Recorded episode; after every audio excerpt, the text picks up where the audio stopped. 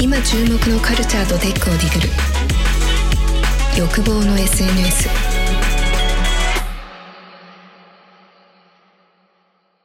現当社のしだらです。アクセンチャーの田中です。よろしくお願いしはいます。。欲望の SNS 最新回。はい。今回実は前回ね、1月の、はいえっと、収録したのが22日で、先週金、はい撮ったんですけれども、その時ちょうどなんか今年来そうなテクノロジーみたいな話で、ねクラブハウスの話をしてたらですね、なんかこの週末ですごい広がって、ね、話題になってますね。なんかスタートアップ界隈の人みんなやってますね。多分そこに、えっとインビが、えっと送られてきてて、あー、なるほど、なるほど。一番最初にね。そうそう、そこから広がって、今は、まあ、いろんな人にもう広まって、今収録1月の27日水曜日なんですけれども、うんうんうん。だいぶまあ毎日のようにもうこれ結局売買ゲームになるので、そうですね。広がってるっていう状況ではあります、ねうんどうですか？いろいろやってみました？そうですね。でもやっぱり面白いっすね。なんかうまくできてるなと思って、まあこれもいろんなとこで語り尽くされてることなんですけれども、まあ、すごく、まずその招待制の仕組み、これ自体は別に、いわゆるソフトウェアとかでよくある、えっ、と、アルファベータ版でクローズドベータ作ってっていうのは、うんうん。まあ基本的にもともとよくある手法ではあるんですけど、あえてその、まあそういう形で運用しながら、あえて、まあ2人までっていう絶妙な数字の招待数にしたところ、うん。であとあある程度ターゲティングしてそこを広めたっていうところは、えっと非常にまあうまくいったなと思うしあと UIUX とかまあアプリの設計が実はすごい引き算がうまいなと思っててうんうん例えば聞いてて、えっとコメントをしたりとかできないんですよね。いわゆる今までのライブ配信ツールとか動画でも音声でもなんかコメントをくれたりとかしたんです。もしくは何かハートを送るとかリアクションできるものあったんですけど、うんそういう機能もあえて、おそらくあえて落とされていて、まさにその音だけでどんだけやれるかなみたいなうんところに特化してるっていうところとか、あとはなんか他のミュージックアプリともの上に来るっていう設計もすごいなと思ってて、要は、ポッドキャストアプリ。うんうん。要は、音声アプリってことか音声アプリを立ち上げると、例えば、ポッドキャストを聞いていて、ボイシーをに変えると、ポッドキャストは消えて、うん、ボイシー、要は、ボイシーがああ、同時になりますよね。そう。そこが結局どういう設定かちょっと僕もこテクノロジーそこの部分わかんないんですけれども、うんえっ、と、要は干渉しないようになってるので、そのミュージック、音楽流しながら配信とかそういうこともできるようになってる。うんうんうんだからまあ好きな人はポッラジコでラジオを聞きながら、なんとなく、なんだろう、クラブハウスも聞いてるみたいな人もいるんじゃないかな、みたいな。私ね、まさにその使い方してて、あのーこれまさに聞きながら、あの、なんていうんですかね、あの、な、ながらができるんですよね。うんうんうんうんうんうん。で、なんかニュースアプリとか見ながら、YouTube たまにあの話題になったのを開いたりとかもできるんですけど、これって2020年、去年の3月にまだできたばっかりなんですよね、クラブハウスっていう創業が。でなんかサンフランシスコのが拠点で、そこで3月に立ち上がって、なんか当時からなんか招待制っていう、やっぱそこがうまかったんでしょうね。それなのに200万人ぐらいがバッと一気にうん。ね、あの、と、と、あの、アメリカで広がって、で、なんか、そう、で、しだらさん、私、あの、しだらさんが入ってるルーム、ちらっと覗いて、そっと退場したんですけど、どれだろう？なんか昨日だから僕も新しいそうそうそう。やってるんで、新しい経済をね、ちょっと聞いたんですよ。で、ふむふむって思いながら聞番いて、組をやろうって言って、まあそもそもポッドキャストやってたんで、うん。えっと、同じ編集部のメンバーとやって、ただ、なんかや、要は、なんかやってみた感想は、やっぱり喋る側に回る方が楽しいなっていうところは結構あるなっていう。それね、あの、おそらく、あの、そうだと思います。で、しかも日本のコミュニティだったらっていうので、多分、しだらさん、日本のサークルにいっぱい入る入っておられたので、この回で多分、そのコミュニティどうだったかっていうのをお伝えいただけるかなって思ったから、私逆に、あの、この2日間、丸2日間ずっと入り浸ってたんですよ、海外のやつに。したらなんかまたちょっと傾向が違ってですね、ちょっとあの逆にそうお聞きしたいんですけど、なんか日本のにちょっと入ったら、ちょっとなんて言うんだろう、ズームとかのあのトークセッションとかあるじゃないですか、オンラインのイベント。あれにちょっと近くて、和紙が決まってて、それに対してちょっとなんかオンラインサロンに近いみたいな、みんながそれを一生懸命聞くっていう感じなので、あのホストになるとすごいこう、なんて言うんだろう、喋りやすいしいいなって思ったから、しかもホストに簡単になれるっていう気軽さがすごいいいなって思ったんですよ。で、結構知り合い同士みたいなのが多いじゃないですか、今。多いですね。あのアーリーアダプターの人しか来てないから。うん、でいですよね。で、一方で、その海外の人たち見たら、なんかトップランカーの人とか、なんか30万フォロワーとかで、まあ3月ぐらいからね、やってる人で、でね、これが面白くて、なんか大体見ると、あの、ビジネス、なんか特にマーケティングとか SNS どうなる、クラブハウスどうなる、日本人みたいなの入ってきたけど、みたいなビジネス話か、アーティスト話、なんかクリエイターが多いんですよ。うんなんかモデルしてます、アーティストしてます、ビデオグラファーしてますっていう人が多い。あとは黒人のコミュニティが多い。多い。そう。で、一番最初多分ね、ローンチしたタイミングでバンってあの弾けたのが、あのそういったブラックの方々のコミュニティだったのかわからないですけど、そこから派生して音楽のチャンネルがめちゃくちゃいっぱいあるんですよ。そうですね。うん、そう。だからなんかレ、レートアなんだっけな、L、LNEM っていう、あの、 late night early morning っていう、なんか夜遅くから朝まで語り合う、だらだら語りながら音楽かけるみたいなチャンネルがバッていっぱい出現して、それをだらだらみんな聞いてっていうのが結構私心地よくて、なんて言うんだろう。あのチチルな感じで、だから日本とちょっと違うな、日本はちょっとコミットっていう感じがすごいしました。まあ、この1週間ぐらいの日本っていうのもあると思いますし、そうそうその中でもそのいわゆるカンファレンスとかウェビナーっぽいものと、うん。あとは逆に、ま、すげえうちわ、そうそう。えっと、本当にもうなんか知り合い同士だけで話してて、うんあんまりオーディエンスもいないみたいに分かれていて、うん。でどうしても今入ってきてる、現時点で入ってる属性が、まあそのス。タートアップ界隈というところがあるので、うん。まあなんかちょうどあの B ダッシュキャンプも、えーとかそういったあのいわゆるスタートアップ界隈集まるイベントもここ1年半ぐらいないんですよね、コロナで。ああ、だからですよねな。のもあってうんなんか情報交換してるみたいなのもあるし、それね、すごいあると思いますし、なんかね、この状況だからすごいハマったなって感じしませんか？なんかみんなが、なんか顔見せるまではないんですよ。なんかちょっと喋るぐらいの音声ぐらいが気持ちいいですよね。いやだから本当に今回のクラブハウスですごい思ったのは、もちろんビジネスとかプラットフォーム、プラットフォームビジネスにおいて、いろんな複合要素が大切なんですけど、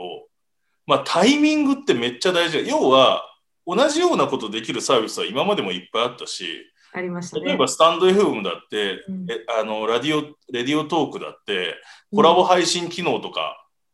スタンド FM あるのかな、もうラディオトークとかあったわけですよね。で、言ってしまうと、ボイシーなんかも招待制なわけで、例えばね、あのだ同じようなことできたんですけど、まあなんかこのコロナのタイミングだったりと、あと、まあやっぱり日本人って、えっと西海岸にめっちゃ弱いんだな。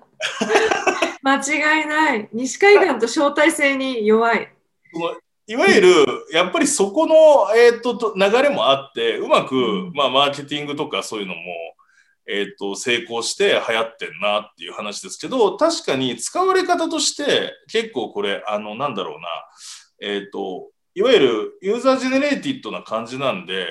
うん。果たしてここに、まあ、い初めに初期はどっと人が入ってきて、うまくいろんなコミュニティが乱立するのか、ルームが乱立するのか、要はなんか、これって何々系だよね、何々っぽいよねっていう、いわゆるあるクラスターの人だけが使うようなものになるのかっていうのはまだ読めないなと思ってるんですけど、僕も海外のコミュニティかなり入ったり、あとクラブにも入ったりしてるんですよ、今。うんうん。クラブ面白いですよね。そうクラブ機能っていうのがあって、いわゆるそのもう定期的に配信されるえー、とクラブにも申請すると入会させてもらったりとかできるんで、僕も海外のテック系とかブロックチェーン系のクラブとかに今、あのインビあの自分で申し込んで入ったりしてるんですけど、うんうん。まあなんかうまく住み分けてるなっていう気もするので、うんうん。あのじゃあ日本もそういうようになんかテック系とか、今だとテック系だったり比較的意識が高い系みたいな人が多いですけど、うんまあ、だらだらした番組とかと、こう、ごちゃ混ぜになっていきながら、ただまあ僕、音声コンテンツ、前の放送でも言いましたけど、大好きなんで、うんうん。こういう形で、えーっと、意外と、で、アメリカはこの素地ってめっちゃあったと思うんですよね。うんうん。ポッドキャストがそれなりのビジネスになってるし、ポッドキャストでのインフルエンサーみたいなのが生まれてきてると。うんうん日本はそういう状況がなかった。でいいろいろボイシーとかいろんな、えー、とラジコとかそういうの頑張ってたんですけど、うん意外とこの外圧によってなんか今年来年音声のインフルエンサーみたいなのがちゃんと出てくるんじゃないかなっていう気もしてなんかそういう意味ではまだ、えー、とプラットフォームの色は見えないですけどただなんかうまくなんだろうな、えー、と相互連携しつつ分散してるような設計なので非常に面白いなと。すごい面白いですよね。だから私、あの、これツイッターの一番偉い人も使ってるみたいなのが結構象徴的だと思ってて、あタック同士使ってるよね。使ってます、使ってます。使ってますし、なんかね、日本って何やかんってツイッター今根付いてるじゃないですか。で、これツイッターの音声版って言われてるから、これも根付くだろうって思ってて、今は、あの、とはいえ根付くまでにこう上がったり下がったりとかですね、今、あの、招待制だからこそ、まさにそれがある種、あの、スピードをバッと加えて、外圧をスピード上げてますよね。で、ボイシーとかもあるんですけど、やっぱりその、グローバルで使われてるっていう、ある一定ラインの人数はいるわけなんで、海外のグローバルユーザーですけど。だからそれが手伝ってる、ツイッターもそうですけどね。で、それでなんとか一回下がるのを乗り越えて、で、あの、定着していけば、結構そのツイッターの人たちとはまた違う、この音声だけでの配信する、なんかまたクラブハウサーなのかわかんないですけど、そういう人が出てくる。うん。あと意外とその自由なようで自由じゃなくて、その要は配信してる人がこの人も追い出したいというと勝手に追い出せるし、そうですね。フラットね。変なヤジも飛ばせないみたいな、本当にさっき言った引き算の設計がうまくいってるんうんで、うんなんかね、いろんな使い方できそうでめっちゃ楽しいなっていうのと、あとなんかまあ、ゲーム設計めっちゃできてて、うんついつい開いちゃうとかうんっていう、なんかいわゆるゲームとかにありがちな中毒性みたいな設計もよよくできてるんですよ。要は通知だったり、まあ通知が秀逸ですよね。うん通知の仕組みとか、あとなんかついつい、なんかね、あの、時々開いちゃうみたいな、えー、とそこら辺の設計うまいんで、なんかこれからめっちゃ楽しみだなと思いますし、めっちゃ楽しみ。うん。あと、それこそリールとかじゃないですけど、とはいえ、そうするとこういうのが受けるんだらだったらってことで、まあ、各社は多分あの、ある程度本当にマーケットサイズになったらパクってくると思うので、まあ、ストーリーズみたいな話ですよね。ストーリーみたいな話。ツイッターがね、それやろうとしてますもんね。うん。うん。そう、ツイッター自体がね、音声のサービスか買収したりとかしたんで、うんうん、で、そもそも音声のね、やつとかもやってたし、なんか、これからちょっと盛り上がってきそう。ー、面白いんですよね。そう。でもね、面白いのがやっぱりツイッターはツイッターの専門性、フェイスブックはフェイスブックのみたいな感じで、なんやかんや専門性であのいろんなものを携えたがるんですけど、ね、あのフェイスブックも結局動画のなんかあのスカイプみたいなこと、あのズームみたいなことやったけど、そこまで日本では特にブレイクしなかったのと同じように、やっぱりこれはこれの部分が研ぎ澄まされてるのがいいんでしょうね。まあ、一応つけはするけど、ツイッターに。そうでやっぱりでやっぱりこのなんかクラブハウスのいいところっていうのがなんかあの心理的障壁の低さっていうことだなと思ってて、その通知もなんですけど UIUX も優しいベージュの背景になってたりとかあと招待制になってるからもともと知ってる人からのつながりで安心してあの最初ちょっと進められるみたいなところとか設計の部分がすごく上手なのでこれちょっとあの私多分長く使うなと思うし英語勉強にもすごいいいなと思って。いやそうなんですよ。要は、日本の部屋と英語の部屋が隣にあるから、めっちゃ入りやすいんで、実は僕も2、入りやすい。3年、初めて1日2日は日本語聞いてたんですけど、今はもう海外しか聞いてないですね、あんまり。いやーそう海外の方がね、面白いんだよな、やっぱり。そうそうそう。うだからん。ね、まさにそのフォロワーを増やすときに SNS マーケの話を聞いてて、なんか海外だとちょっとセオリーが違って、なんか TikTok からまず絶対ビデオやんないといけないんだみたいなこととかすごい言ってたり、で私昨日あの人数めちゃめちゃ多いのあるじゃないですか、500何十何人入ってたりしたら、はいはい。自分がスピーカーに割り当てられるあの見つから、見つかっちゃう可能性が低いから黙って聞いてられるんですけど、私12人ぐらいのやつに入ったんですよ。はいはで、おふお風呂に入りながらのほほんと聞いてたら、なんかいきなりスピーカーに格上げされて、はいはいでそれであの、まあ、一応許諾は得る得るんですけどあの2回あの断って3回目来たからもうもうやもう仕方ないと思って入って「有効」みたいな。なんか「初めまして」みたいな感じでなんか何を聞きたいみたいなのを、まあどうしようね私お風呂場でめちゃくちゃエコーがかかってるけどどうしようみたいな。でそれでしかもの海外のルームでやったんですか？海外のルームで入って、しかもそれがなんか一晩中語り明かそうみたいなやつだったから、あの今日本は夜の8時だけどそっち何時ぐらいですかって言ったら、あの朝の6時半って言って、6時半までみんなここにいるのみたいな話とかをして、で、なんかもう私話すことないからどんな音楽が好きですかって言ったら、なんかラッパーの名前めちゃくちゃ言われてよくわかんないみたいな、なんかそういうそういうのもでもすごい面白かったです。いや、だからね、そこでなんかスナックとかバーみたいな感じもあるんだよね。そうそうそうそうそ外国人がいる。それ、だから僕も本当にね、あの、以前、1年ぐらい前に英語頑張るって言って、まだね、うんやっぱ喋れるとこまで持っていけてないんですけど、このアプリ入れて、やっぱ英語喋れるようになりたいなと思ったな。ね、ちょっとドキドキしながらも入っていくのが大事ですよねでもめっちゃいいっすよね。あとね、うん昨日僕入って面白かったのが、僕も夜遅くまで結構ずっと聞いてたんですよ。自分も配信したし。であとなんか、ボイシーの配信者の集まりみたいなのもあって、うんなんかそこでちょっと話者で出たりとかした後に、なんかうんずっと今日聞いてんなと思って仕事しながら疲れたなと思って、そしたらメディテーションっていう部屋があったのね。ありますね。メディテーション好きだな、最近、設楽さん。好無音なの。無音なのよ。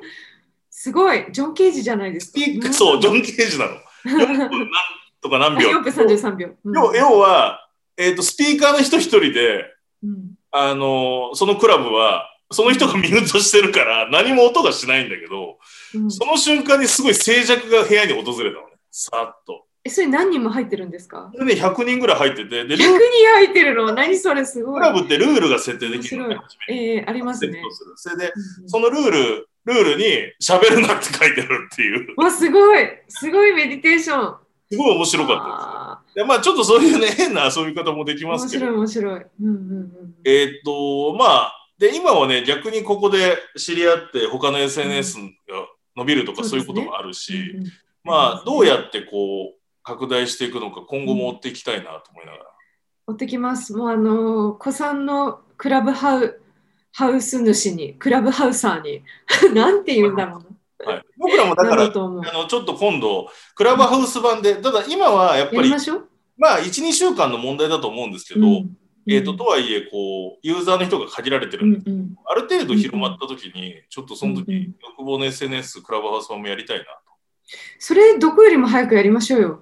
ポッドキャスターの中で。もうね、それやって、みんなやってあ、る。やられてるか、やられてるか。遅かった。ね、それ、それもやってみたいなと思います。うんうんじゃあ、それ2月にやりましょう。2月にね。企画で。はい。はい。はい。といううことででね。今日はね、あの、この最近話題のクラブハウス使ってみたけど、みたいなテーマで、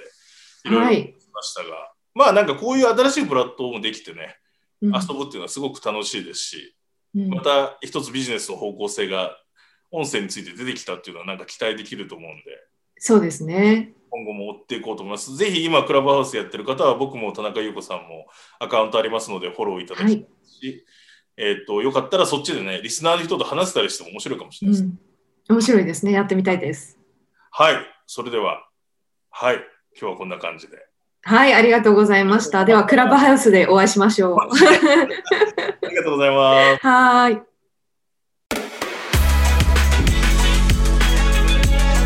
今注目のカルチャーとテックをディグる。欲望の SNS